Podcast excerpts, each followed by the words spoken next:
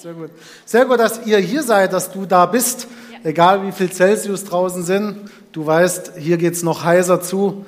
Hier will ich sein. Und dazu gratulieren wir dir sehr, sehr herzlich. Genau, wir heißen euch herzlich willkommen und ähm, freuen uns nicht nur, wie ich schon sagte, dass du da bist. Ähm, wir empfinden es auch als große Ehre und freuen uns ebenso, dass wir hier sein dürfen. Ja. Denn für uns ist das Ganze wirklich ein Home Run, ein Heimspiel. Wir freuen uns immer sehr, wenn wir vor der eigenen Haustüre äh, unseren Teil dazu bringen dürfen, um einen Unterschied zu machen. Da wir mit dem, was wir machen, ihr erfahrt im Laufe der Zeit ein bisschen mehr dazu, auch viel national und auch international unterwegs sind und dann ist es umso größer die Ehre. Genau, wir sind Rainer und Kerstin Knack, leben in Nenzingen und würden ähm, heute mit euch zusammen diese wundervolle Serie, die da wie heißt? Beziehungsweise, so sieht's aus, genau, BZW. Sehr gut. Ähm, mit euch abrunden. Ähm, wir laben uns da ja schon äh, laben uns da schon seit vier Wochen dran als Kirche und ähm, heute dürfen wir sozusagen den Home Run machen, sagen, das, das, das Baby heimholen, äh, mit Verehenderung, ähm, die nicht nur die Ehe betrifft, wie äh, alle hier schon mal wissen sollen. Genau. Ich stelle euch noch ganz kurz unsere Familie vor, weil wir kennen viele von euch noch nicht und ihr uns irgendwie wahrscheinlich auch nur bedingt. Deshalb zeigen wir euch kurz mal unsere kleine Familie. Der Noah, der ist jetzt gerade sechs geworden und die Anna vier. Genau, und so wie wir da auf dem Bild drauf sind, sind wir auch ein bisschen durchgeknallt. Also ähm, zum Aufwärmen dürft ihr alle mal so machen. Es kann nicht jeder die Zunge rollen, ja?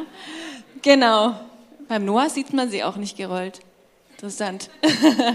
genau, und wir wohnen in Nenzingen bei Stockach und sind äh, im ICF beheimatet und freuen uns wirklich sehr, hier zu sein.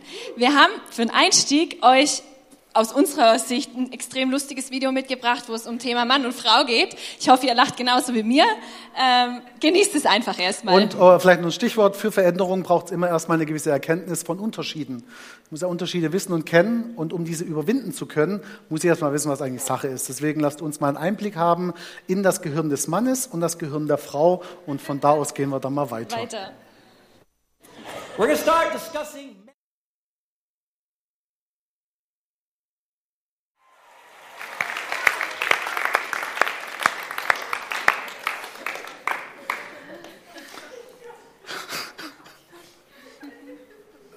Euch zuzuschauen war allein schon ein Genuss. Ich warte schon die ganze Zeit darauf, dass ihr vom Stuhl fallt. Das ist, äh, ich lieb's, genau, lieb's zu sehen, wie andere sich daran erfreuen. Wir genießen es immer wieder aufs Neue. Und was Marc Ganger hier auf den Punkt bringt, ist, äh, ist sehr humorvoll und gleichzeitig so, so wahr. Mich erinnert es an eine gute Freundin von uns, die ist jetzt 40 und äh, in Frankfurt am Main tätig, beruflich sehr, sehr erfolgreich in einer der Landesbanken. Und ähm, die hat für sich tatsächlich gerade ähm, psychologische Begleitung äh, aus verschiedenen Gründen. Und im Rahmen dessen, das ist ganz aktuell von einer Woche an mich herangetragen worden, hat sie mit ihrer Psychologin erarbeitet. Sie wurde darauf gebracht, dass sie für sich entdecken und lernen muss, welche ihre Nothing Box ist. Das, was also er über uns Männer als ein bisschen lachhaft beschreibt, ist tatsächlich sehr zentral und sehr elementar, dass wir für uns erkennen, wann ist der Moment, wo wir einfach sein dürfen. Ein Human Being ein Sein nach Gottes Ebenbild, ohne ein Human Doing zu sein? Wann ist der Moment an meinem Tag, wo ich einfach nur innehalte, für mich, mit ihm, er und ich, nichts auf der horizontalen, nur die vertikale und einfach nichts, gar nichts. Und das ist zentral. Sie braucht es, sie muss es gerade hart erlernen und sich erkämpfen, dass sie dahin kann. Was uns Männern oft natürlich gegeben ist, ist für euch Frauen oftmals ein richtiger Kampf, weil tatsächlich dieses und das Lernen abzustellen für eine Zeit ist, ist ein großes ähm, Kino. Wer von euch ist denn jetzt, Status jetzt, alleinstehend? Verwitwet, Single, wie auch immer. Gehört? Wer ist in einer Beziehung? Nicht verheiratet? Nicht verheiratet? Aha, verlobt? Keine Verlobten im Raum? Keine Verlobten im Raum? Und verheiratet? Verheiratet? Sehr gut. Warum ich euch das frage, ist, weil wir nicht nur wissen wollen, zu wem wir eigentlich reden, sondern weil wir euch beglückwünschen wollen dazu, dass ihr nicht nur hier seid wegen Ehe oder der heutige Tag, diese Predigt nicht nur ist für Verheiratete. Der ist genauso für die, denen es ins Herz gelegt ist, eines Tages verheiratet sein zu wollen. Und wenn du das willst, frag dich bitte sofort, warum eigentlich? Apostel Paulus sagt, ich bleibe besser allein, als dass ich verheiratet bin. Und es ist auch für diejenigen von euch, die selber das vielleicht herausfinden wollen, beziehungsweise auch für sich erkannt haben, ich kann da auch was weitergeben. Ich kann da heute schon mein Fundament legen, auch als Alleinstehender, ohne dass ich meinen künftigen Partner, meine künftige Partnerin heute überhaupt kenne. Und dazu gratulieren wir euch. Als Alleinstehende, als in Partnerschaft Lebende, als Verheiratete. Schön, dass ihr alle hier seid. Um diese Vielfalt soll es heute gehen. Gibt ja dieses Sprichwort, jetzt sind wir endlich angekommen im Hafen der Ehe. Ich weiß nicht, ob es, kennt, kennt jemand das Sprichwort? Das ist so, wenn man dann getraut ist und verheiratet ist, dann ist es so, oh, jetzt, jetzt sind wir angekommen im Hafen der Ehe. Und wir wollen genau das Gegenteil euch eigentlich berichten, ist, dass sobald ihr verheiratet sind, geht hier hinaus mit eurem Eheschiff auf den Ozean. Und wir sind auch weit davon entfernt, ein perfektes Ehepaar zu sein, aber wir lernen einfach alle gemeinsam. Und auf dem Ozean ist es oft stürmisch, da passieren Dinge, die wir nicht geahnt haben. Und so eine Beziehung zu haben und zu pflegen und ein Wir zu sein, ist gar nicht immer so einfach. Und davor ist man ein Ich und Ich und diesen Prozess von Ich und Ich zu einem Wir zu werden, das ist ganz schön harte Arbeit zum Teil und manchmal muss man das auch immer wieder in der Ehe machen und zu gucken, okay, sind wir ein Ich und Ich oder sind wir eigentlich noch ein Wir? Und wir haben euch heute das Thema Verehenderung mitgebracht und wir wollen euch einfach einen guten Schlüssel geben, wie Veränderung in eurer heutigen Situation gelingen kann. Veränderung nicht nur im Beziehungsleben zu einem Partner, sondern Beziehungsleben zu einem Nachbarn, zu einem Freund, zu einem Arbeitskollegen, zu deinem Chef, zu wem auch immer. Da hoffe ich, dass wir, egal in welchem Beziehungsstatus ihr seid, richtig was mitnehmt. Und unser Ziel ist immer, dass ihr mindestens eine Sache mitnehmt, die euch bereichert und begleitet und euch zu einer Veränderung bringt bei der Konzeption von der ganzen Serie waren wir auch und haben uns eingebracht bei der Titelfindung und beziehungsweise hat wirklich seinen tieferen Grund auch tatsächlich. Denn wenn wir unsere Beziehungen, unsere Beziehung Nummer eins und auch in Beziehungen mit Menschen weise führen wollen, beziehungsweise, dann ist es auch wichtig, proaktiv zu sein, der Kopf und nicht der Schwanz zu sein, vorne und nicht hinten. Dazu sind wir berufen als Kinder Gottes. Und in dem Sinne ist dann auch das Proaktive, das Präventive, das Wichtige da dabei. Nicht nur zu reagieren, wenn es brennt, um dann noch gerade irgendwie zu löschen, sondern sich heute aus einer Stärke und Ruhe heraus Gedanken zu machen, wie kann und will ich mein Geist, mein Handeln, mein Denken ausrichten, dass mir das gut gelingt und dass ich damit auch Gott ähnlicher werden kann, um ihn auf dieser Erde besser zu repräsentieren, als es mir heute bisher gelingt.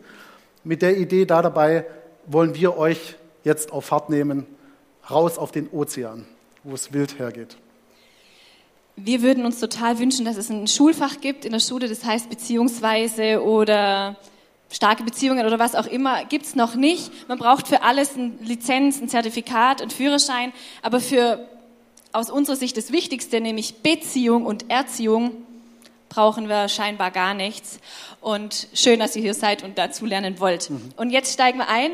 Wir haben Bibelstellen dabei. Wir interagieren auch viel mit euch. Also es wäre super, wenn ihr da bleibt und wenn ihr uns irgendwas reinschreit, weil wir brauchen euch. Super. Wir haben auch ein paar Statisten auf den Sesseln, die sind auf jeden Fall dabei. Also die sind unbedingt interaktiv, aber dass ihr einfach auch mitmacht. Genau, wir gehen in Philippa 2, Verse 3 und 4 erstmal rein. Rechthaberei und Überheblichkeit dürfen keinen Platz bei euch haben. Vielmehr sollt ihr demütig genug sein, von euren Geschwistern höher zu denken als von euch selbst.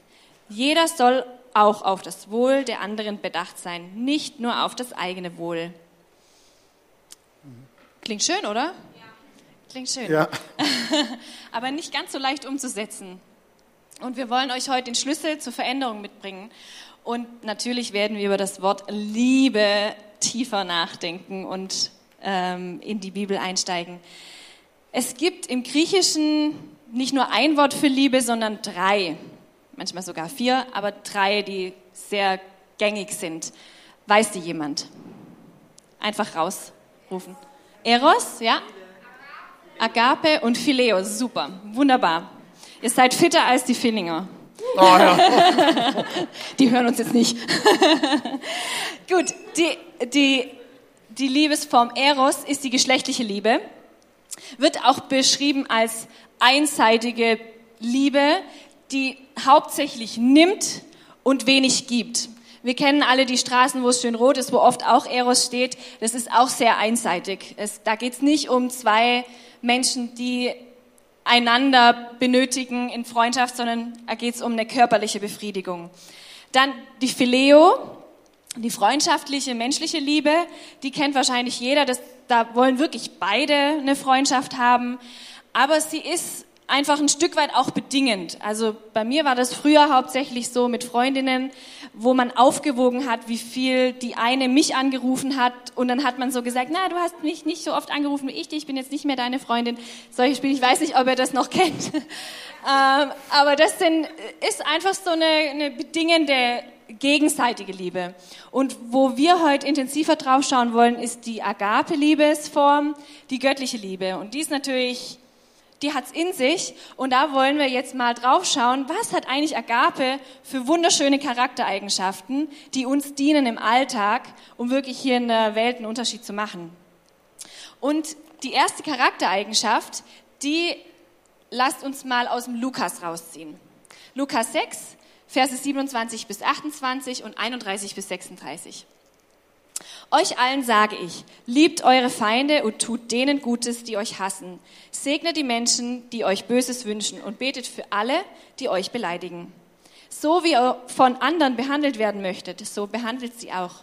Oder wollt ihr dafür belohnt werden, dass ihr die Menschen liebt, die euch auch lieben? Das tun selbst die Leute, die von Gott nichts wissen wollen.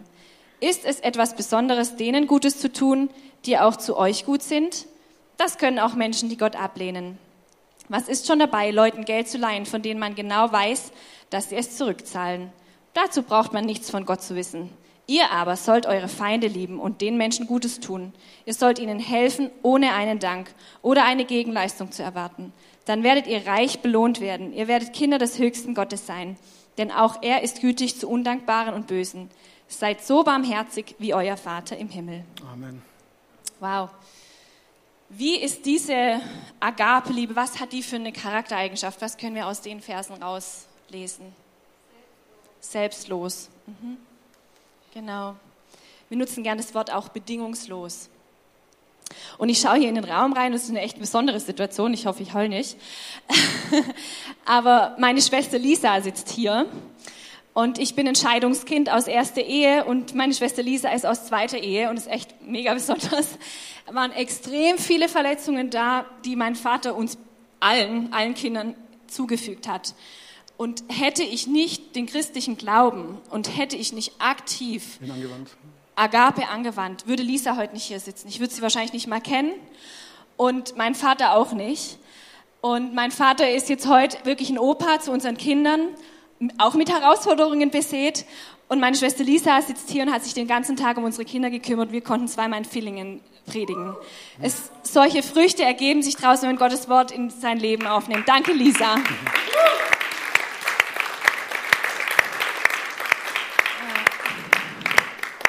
Es ist nicht leicht zu leben. Mein Vater hätte meine Liebe nicht verdient. Gar nicht. Und dennoch haben wir uns bewusst dazu entschieden, wirklich als Paar die Menschen, die einfach viele Fehler gemacht und viele Verletzungen hinzugefügt haben, bedingungslos zu lieben.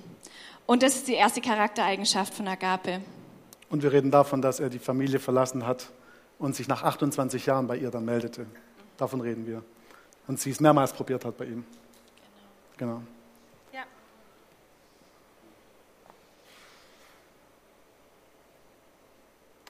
1. Johannes 4, Verse 7 bis 11. Ihr Lieben, wir wollen einander lieben, denn die Liebe, die kommt von Gott. Und der, wer liebt, hat Gott zum Vater und der kennt ihn auch. Wer nicht liebt, hat Gott nicht erkannt, denn Gott ist die Liebe.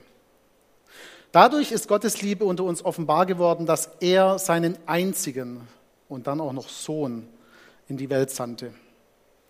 Durch ihn wollte er uns das neue Leben schenken.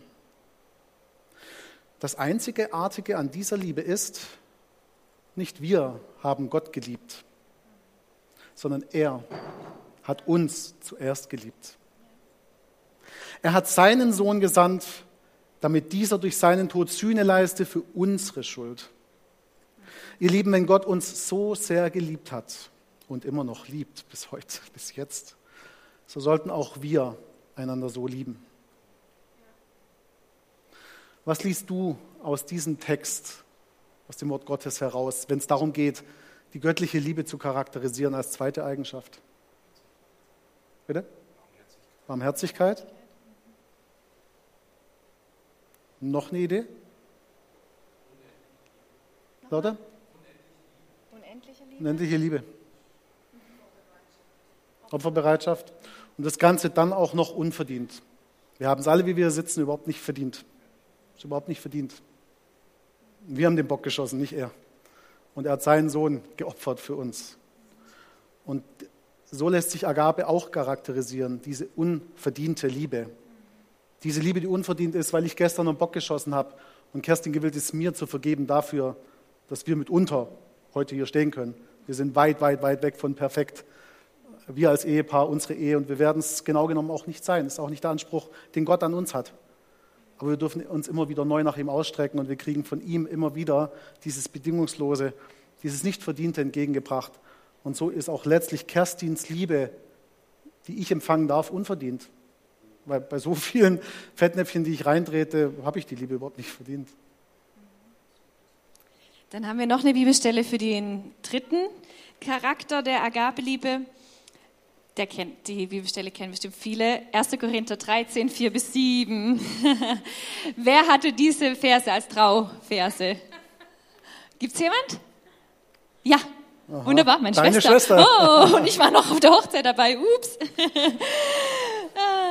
Die Liebe ist geduldig und gütig. Die Liebe eifert nicht für den eigenen Standpunkt. Sie prahlt nicht und spielt sich nicht auf. Die Liebe nimmt sich keine Freiheiten heraus. Sie sucht nicht den eigenen Vorteil. Sie lässt sich nicht zum Zorn reizen und trägt das Böse nicht nach. Sie ist nicht schadenfroh, wenn anderen Unrecht geschieht, sondern freut sich mit, wenn jemand das Rechte tut. Die Liebe gibt niemanden auf, nie jemanden auf. In jeder Lage vertraut und hofft sie für andere. Alles erträgt sie mit großer Geduld.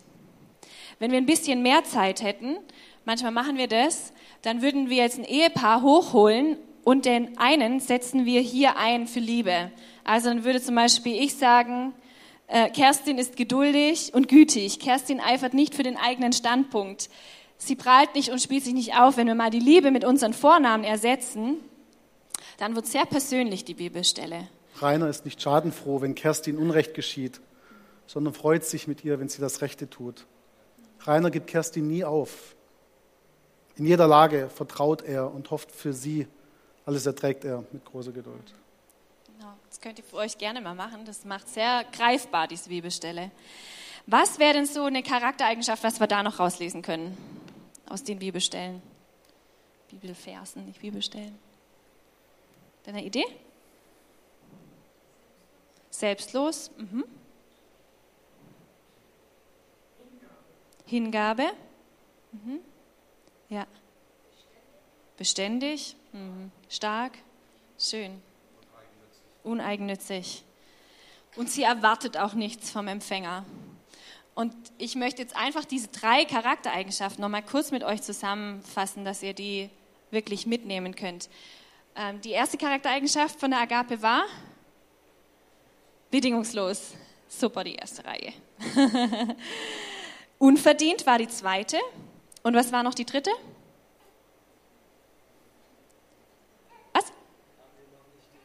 Habt ihr noch nicht definiert, dann hast du gerade geschlafen. Sie erwartet nichts vom Empfänger. Genau. Bedingungslos, unverdient und erwartet nichts vom Empfänger. Genau. Und diese Liebesform ist natürlich nicht einfach zu leben. Und wir haben ein Beispiel, wo man ganz gut sehen kann, wie diese Liebe, Liebe aussehen kann. Und dieses Beispiel könnte zum Beispiel ein Neugeborenes sein.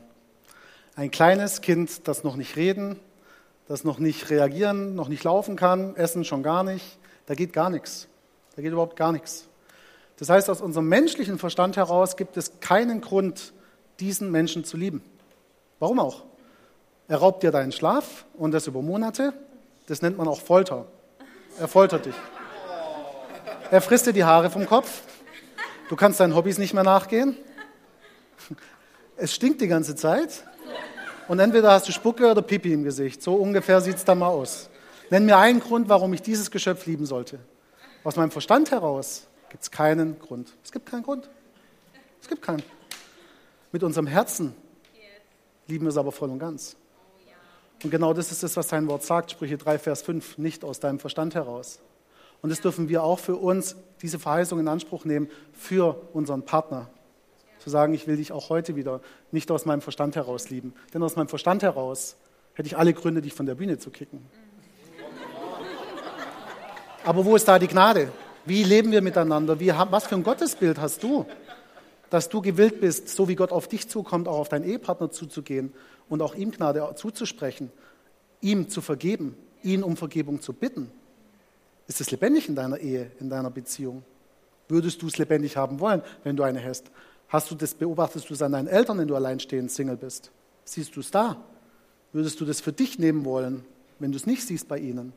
Das sind die Dinge, um die es geht, um das Was, das wir als Christen früher oder später vielleicht schon mal gehört haben, dann aber konkret ins Wie zu bringen und sich zu fragen, wie kriege ich das sichergestellt, dass es passiert? Und darum geht es. Und so auch bei diesem Kleinkind.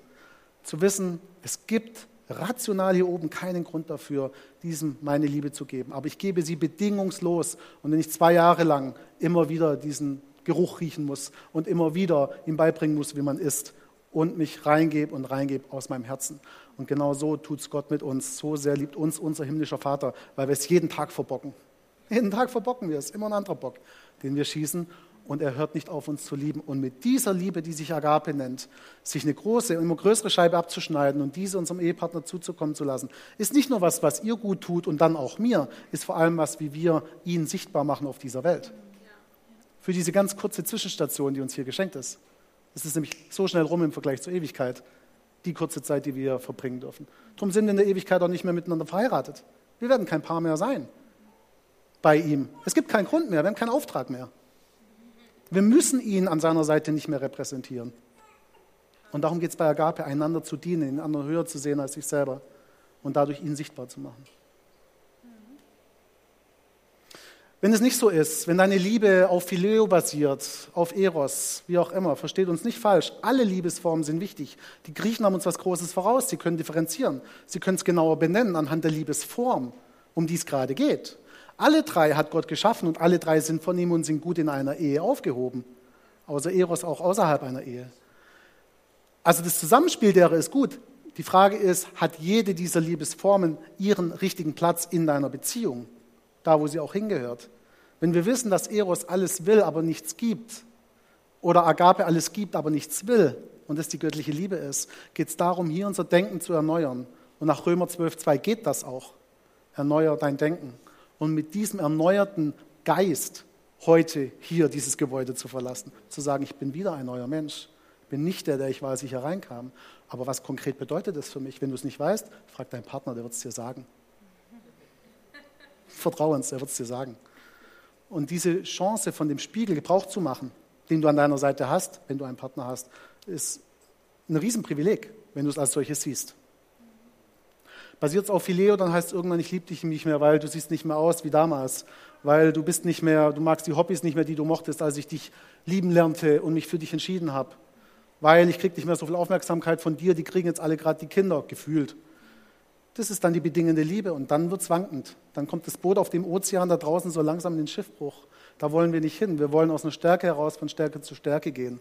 Und dazu braucht es immer wieder das Brechen gewisser Dinge von einem Denkmuster, von einem gewissen Verhalten, das wir uns irgendwie irgendwo abgeguckt und angetrainiert haben.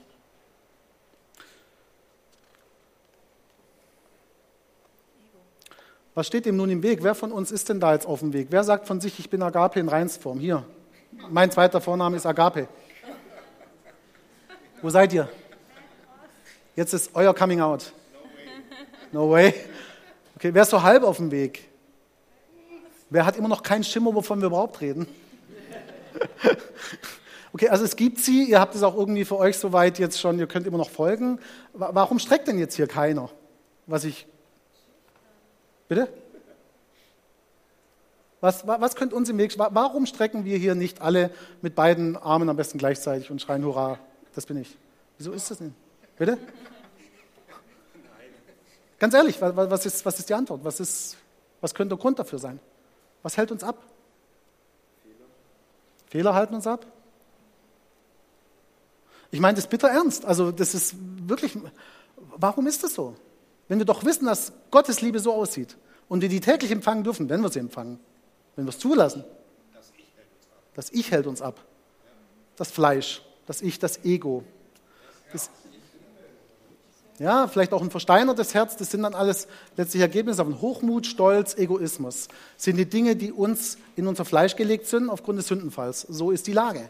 Die Frage ist, lassen wir es dabei gut sein? Begnügen wir uns mit Mittelmaß? Oder sind wir gewillt, dass der Geist das Fleisch überwindet?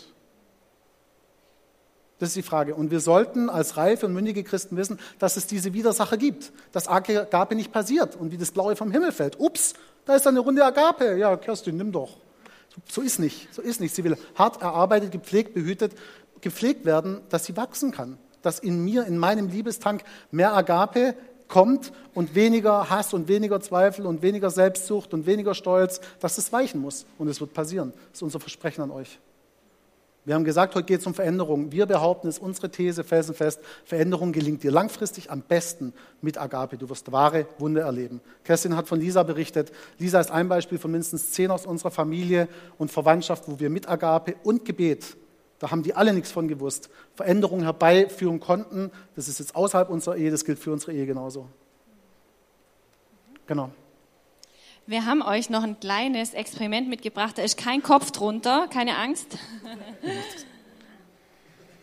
Aber wir, wollt, wir wollen euch noch ein Bild mitgeben, das ihr hoffentlich echt im Alltag gebrauchen könnt, mitnehmen könnt, wie Agape aussehen kann.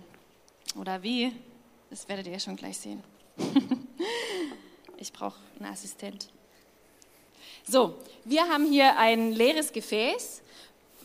Wir sprechen heute zum Thema Verehenderung. Was könnte dieses Gefäß darstellen? Clinch. Der Kopf? Das Herz? Okay, ich mache es euch einfacher. Das ist die Ehe. Das ist der Bund, unsere Ehe. Was braucht man in der Ehe? Ein Deckel.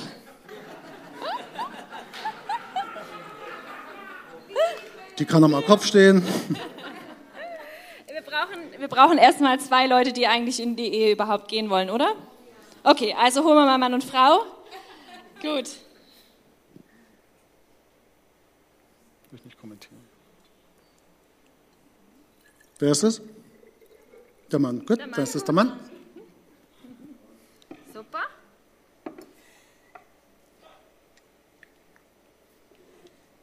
Und dann holen wir noch die Frau. Super. Schön. Gut. Deckel drauf.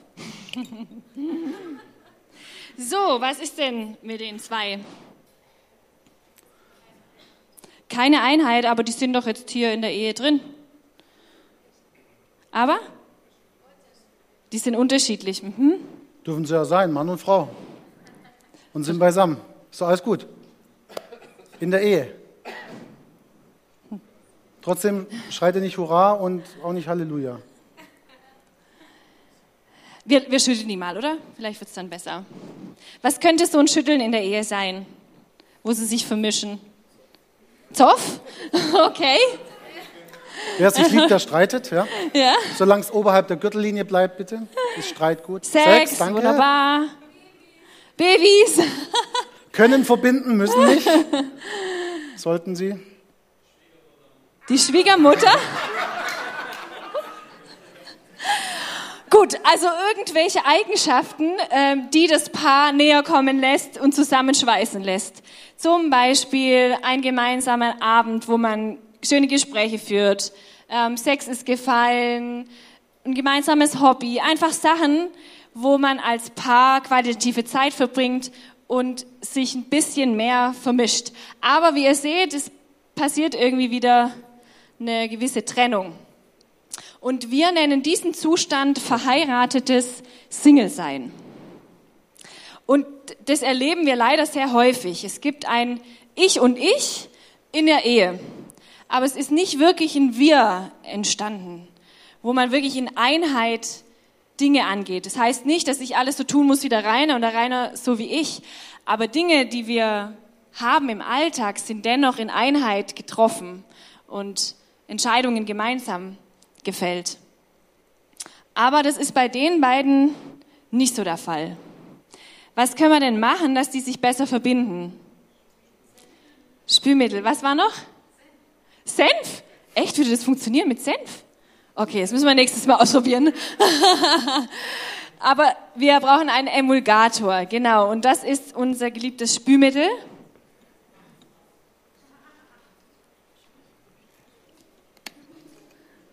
So.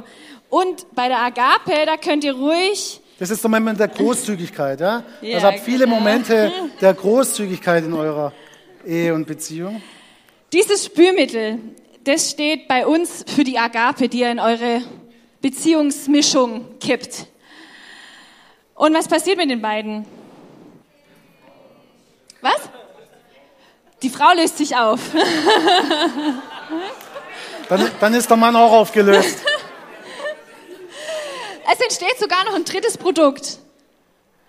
Schaum, ja, genau, das könnte Freude sein. Überschäumende Freude, hat mal jemand gesagt.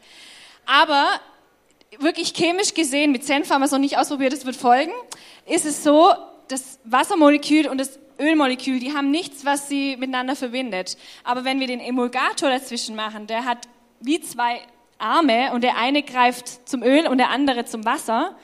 Und der Emulgator hält diese zwei zusammen. Und dieses Bild wollen wir euch mitgeben für die Agape, dass wenn ihr Agape in eure Beziehungen mixt, dass ihr wirklich dauerhaft verbunden bleibt und in Einheit bleibt. Und aber auch hier, was wir noch anführen wollen, einfach um gesund Agape zu leben. Wenn beide das vorhaben und Agape wirklich umsetzen, dann ist es sehr gesund. Wenn einer aber aus dem Ding aussteigt und sich nur noch bedienen lässt und das eine der Opfer und das andere einfach nur noch der ist, der immer nur gibt, dann ist es ungesund. Also wenn ihr beide Agape lebt, dann kann es eine wunderbare, gesunde Ehemischung geben. Aber das kann auch missbräuchlich sein. Und da müsst ihr einfach aufpassen, da ist ein, da ist ein feiner Grad, dass es nicht ausgenutzt wird. Ähm, genau. Einfach ist es nicht. Einfach ist es nicht. Und da appelliere ich als Mann an euch Männer, künftige Ehemänner und äh, gegenwärtige Ehemänner, dass wir nicht zum Adam werden, indem wir in Passivität verfallen und dann aus dieser Passivität heraus unsere Frau am Apfel beißen lassen. Ja, weil Gott fragte, Adam, wo bist du? Nicht Eva, wo bist du? Und das ist wichtig zu verstehen. Das heißt, was ich damit sagen will, ist, dass wenn ich in meine Passivität verfall, dann kann ich ja gut getrostes abends mit meinen drei Bieren Fernsehen gucken und das am besten jeden Abend. Und wenn sie dann an mir rumnörgelt, weil es passt dir möglicherweise nicht, dass ich dann sage, wo ist denn dein Problem? Die Liebe ist doch geduldig und langmütig. Nimm mich doch, wie ich bin, so bin ich halt. Das ist nicht Gottes Wort. Das ist die falsche Interpretation. Also nicht, dass wir das als Vorwand und Entschuldigung nehmen. Die Verantwortung liegt weiterhin bei uns und wie Kerstin sagt, dass wir beide bestrebt sind nach Gottes Wort und dieses auch umzusetzen. Jeder von seiner Seite für seinen Teil. Habt ihr ein Gespür für Agabe bekommen? Ja? Bild auch mitgenommen? Sehr gut. Jetzt haben wir alle auch erkannt, Agape ist aber total schwierig zu leben. Und es heißt ja auch die göttliche Liebe. Sprich, wenn wir diese Liebesform wirklich lieben und leben wollen, dann brauchen wir Gott dafür, da brauchen wir Jesus. Wir müssen uns zuerst von oben diesen Tank füllen lassen und uns zuerst lieben lassen, um dann auch weiterfließen zu können. Und das möchte ich jetzt für die nächste ein bisschen ruhigere Zeit nehmen, dass ich erstmal die Leute anspreche, die Jesus vielleicht gar nicht kennen und Gott auch nicht und noch nie gehört haben, dass Gott dich bedingungslos liebt. Er erwartet überhaupt nichts von dir. Du musst nichts tun. Er wartet einfach, bis du die Hand zu ihm ausstreckst und eine Beziehung mit ihm beginnen möchtest. Und die Liebe, die er für dich hat, ist auch absolut unverdient. Du kannst nichts besser machen oder schlechter machen. Du wirst geliebt durch und durch, ohne jegliche Bedingungen. Und ich möchte einfach, dass wir jetzt mal alle die Augen schließen und ich möchte jetzt die Personen ansprechen im Raum, die noch nie von Jesus und von Gott gehört haben und wirklich heute Abend diese Liebe zum ersten Mal oder zum erneuten Mal überhaupt empfangen wollen. Und ich werde gleich auf drei zählen und bei drei streck einfach du die Hand, wenn du das bist. Und wir werden dann ein gemeinsames Gebet sprechen, alle miteinander, dass du einfach Jesus, Gott in dein Leben einlebst einlädst. Eins. Gott liebt dich bedingungslos. Es ist an keine Bedingung geknüpft. Er liebt dich durch und durch. Du bist wunderbar geschaffen. Du bist sein Kind. Zwei. Gott liebt dich unverdient. Für diese Liebe kannst du nichts dazu tun. Und drei. Er erwartet nichts von dir. Er möchte diese leere Hand, wie Alessio heute gesagt hat, die hochgeht in den Himmel und die einfach sagt, ja, ich, ich möchte von deiner Liebe empfangen. Und für all diejenigen, wo das der Fall ist, hebt einfach jetzt kurz eure Hand, um euch auszustrecken. Dankeschön. Ist noch jemand da, der die Liebe empfangen möchte? Die vom Himmel für euch da ist. Dankeschön. Könnt ihr die Hände wieder runternehmen? Lasst uns jetzt einfach ein gemeinsames Gebet sprechen, wo ihr Gott in euer Herz einladet. Herr Jesus. Jesus. Danke, dass du mich liebst. Danke, dass du mich liebst. Danke, dass du für mich gestorben bist. Danke, dass du für mich gestorben bist. Und wieder auferstanden bist. Und wieder auferstanden bist. Ich entscheide mich für dich. Ich entscheide mich für dich. Und möchte heute deine Liebe empfangen. Ich möchte heute deine Liebe empfangen. Ab heute bin ich Christ. Ab heute bin ich Christ. Und folge dir nach. Folge dir nach. In deinem Namen. In deinem Namen. Amen. Amen. Amen. Lass uns erstmal den Leuten Applaus geben, die sich entschieden haben.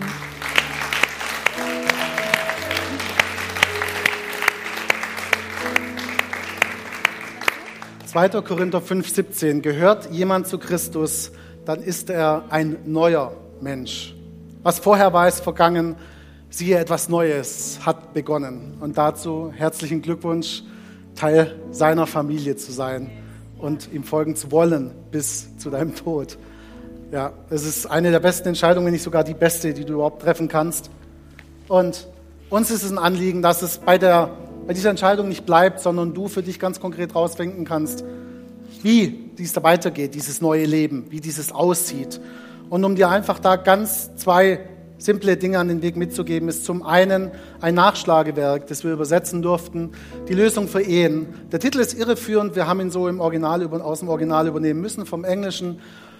Es braucht kein Problem und es braucht keine Ehe, dass dieses Nachschlagewerk für dich passt. Es ist ein zeitlausloses Nachschlagewerk, wo du nach Kapiteln gucken kannst, um zu sagen, heute ist für mich Vergebung dran oder das ist, wonach ich mich sehne. Oh, guck mal, Vergebung ist ein Prozess in fünf Schritten. Das ist interessant, das wusste ich selbst als Christ noch nicht. Das kannst du hier nachlesen. Wenn du deine Finanzen stärken willst, wenn du lernen willst, gesunde Grenzen zu setzen, nicht nur Freunden gegenüber, auch den sozialen Medien gegenüber, dem Internet gegenüber, um konkret und von dir zu erfahren, warum Pornografie schädlich ist für jede Beziehung und was Gott sich beigedacht hat und wie du konkret aus Pornografie rauskommst.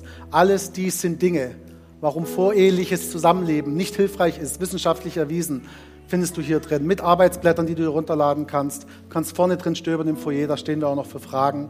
Und das ist für euch Verheiratete, wenn ihr euch als Ehepaar, eure Ehe was Gutes tun wollt. Wir durften aufgrund von Einladung von Thilo und Sabine in 2007 dieses Wochenende erleben und finden es so kraftvoll, dass wir fast seitdem ehrenamtlich uns einbringen, so ein Wochenende mitzugestalten. Maximal 30 Ehepaare pro Wochenende finden in ganz Deutschland, Österreich, Schweiz statt. Herzliche Einladung dazu. Auch wenn du dazu weitere Informationen wünschst, nimm dir so einen Flyer vorne mit, frag uns dazu, frag Thilo und Sabine dazu. Ihr werdet es lieben. Jede Ehe hat dies verdient. Bitte warte nicht, bis du an der Wand stehst oder der Kachen im Dreck hängt. Dieses Wochenende zur Erfrischung, für die Prävention auch. Und dann haben wir noch eine Zeitschrift mitgebracht, die könnt ihr euch kostenlos äh, nehmen, die Lydia. Da wurde ich in, interviewt und wir haben leider vier Fehlgeburten und eine Totgeburt erleben müssen, haben also fünf Kinder im Himmel. Und wenn ihr selber betroffen seid oder jemand kennt, der betroffen war oder ist, dann schnappt euch diese Zeitschrift und gebt die einfach weiter, weil es hoffentlich sehr ermutigend äh, ist, wie wir da durch diese Zeit durchgegangen sind. Genau. Und zum guten Schluss, Alessia hat dazu gesagt, die Bühne ist unsere, wir haben alle Autorität, Zeit spielt keine Rolle. Wir wollen es nicht überstrapazieren und dennoch ist es ganz stark ähm, auf unserem Herzen, Es gibt ähm, dieses Andachtsbuch, Ich bin bei dir, 366 Liebesbriefe von Jesus an dich.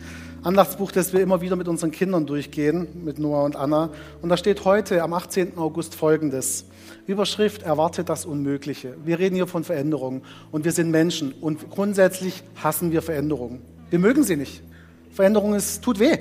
Autsch, Halleluja, uns piekst, uns zwickt uns ist nicht lecker. Und das wissen wir. Und wir wollen euch so nicht gehen lassen. Sollte der eine oder andere von euch eine gewisse Hoffnungslosigkeit verspüren, dann hört ihr das an und schließt gerne deine Augen dazu. Psalm, 100, Psalm 91, Vers 1. Wer unter dem Schutz des Höchsten wohnt, der kann bei ihm, dem Allmächtigen, Ruhe finden. Und hier ist jetzt der Liebesbrief von Jesus dazu. Rechne mit Problemen. Du bleibst nicht von ihnen verschont, denn sie gehören zum Leben dazu. Such doch nicht immer nach den Wegen, jedem Problem aus dem Weg zu gehen. Ein leichtes Leben ist auch keine Lösung. Ein leichtes Leben gaukelt dir vielleicht sogar vor, dass du mich gar nicht brauchen könntest. Doch alle Menschen brauchen mich. Wenn du zu mir kommst, mich um Hilfe bittest und mir vertraust, dann schenke ich dir die Kraft, deine Probleme zu bewältigen. Rechne aber nicht nur mit Problemen. Erwarte doch auch das Unmögliche und Wunder. Rechne mit allem, auch mit dem Guten. Es mag Zeiten geben, in denen du keine Ahnung hast, was du tun sollst.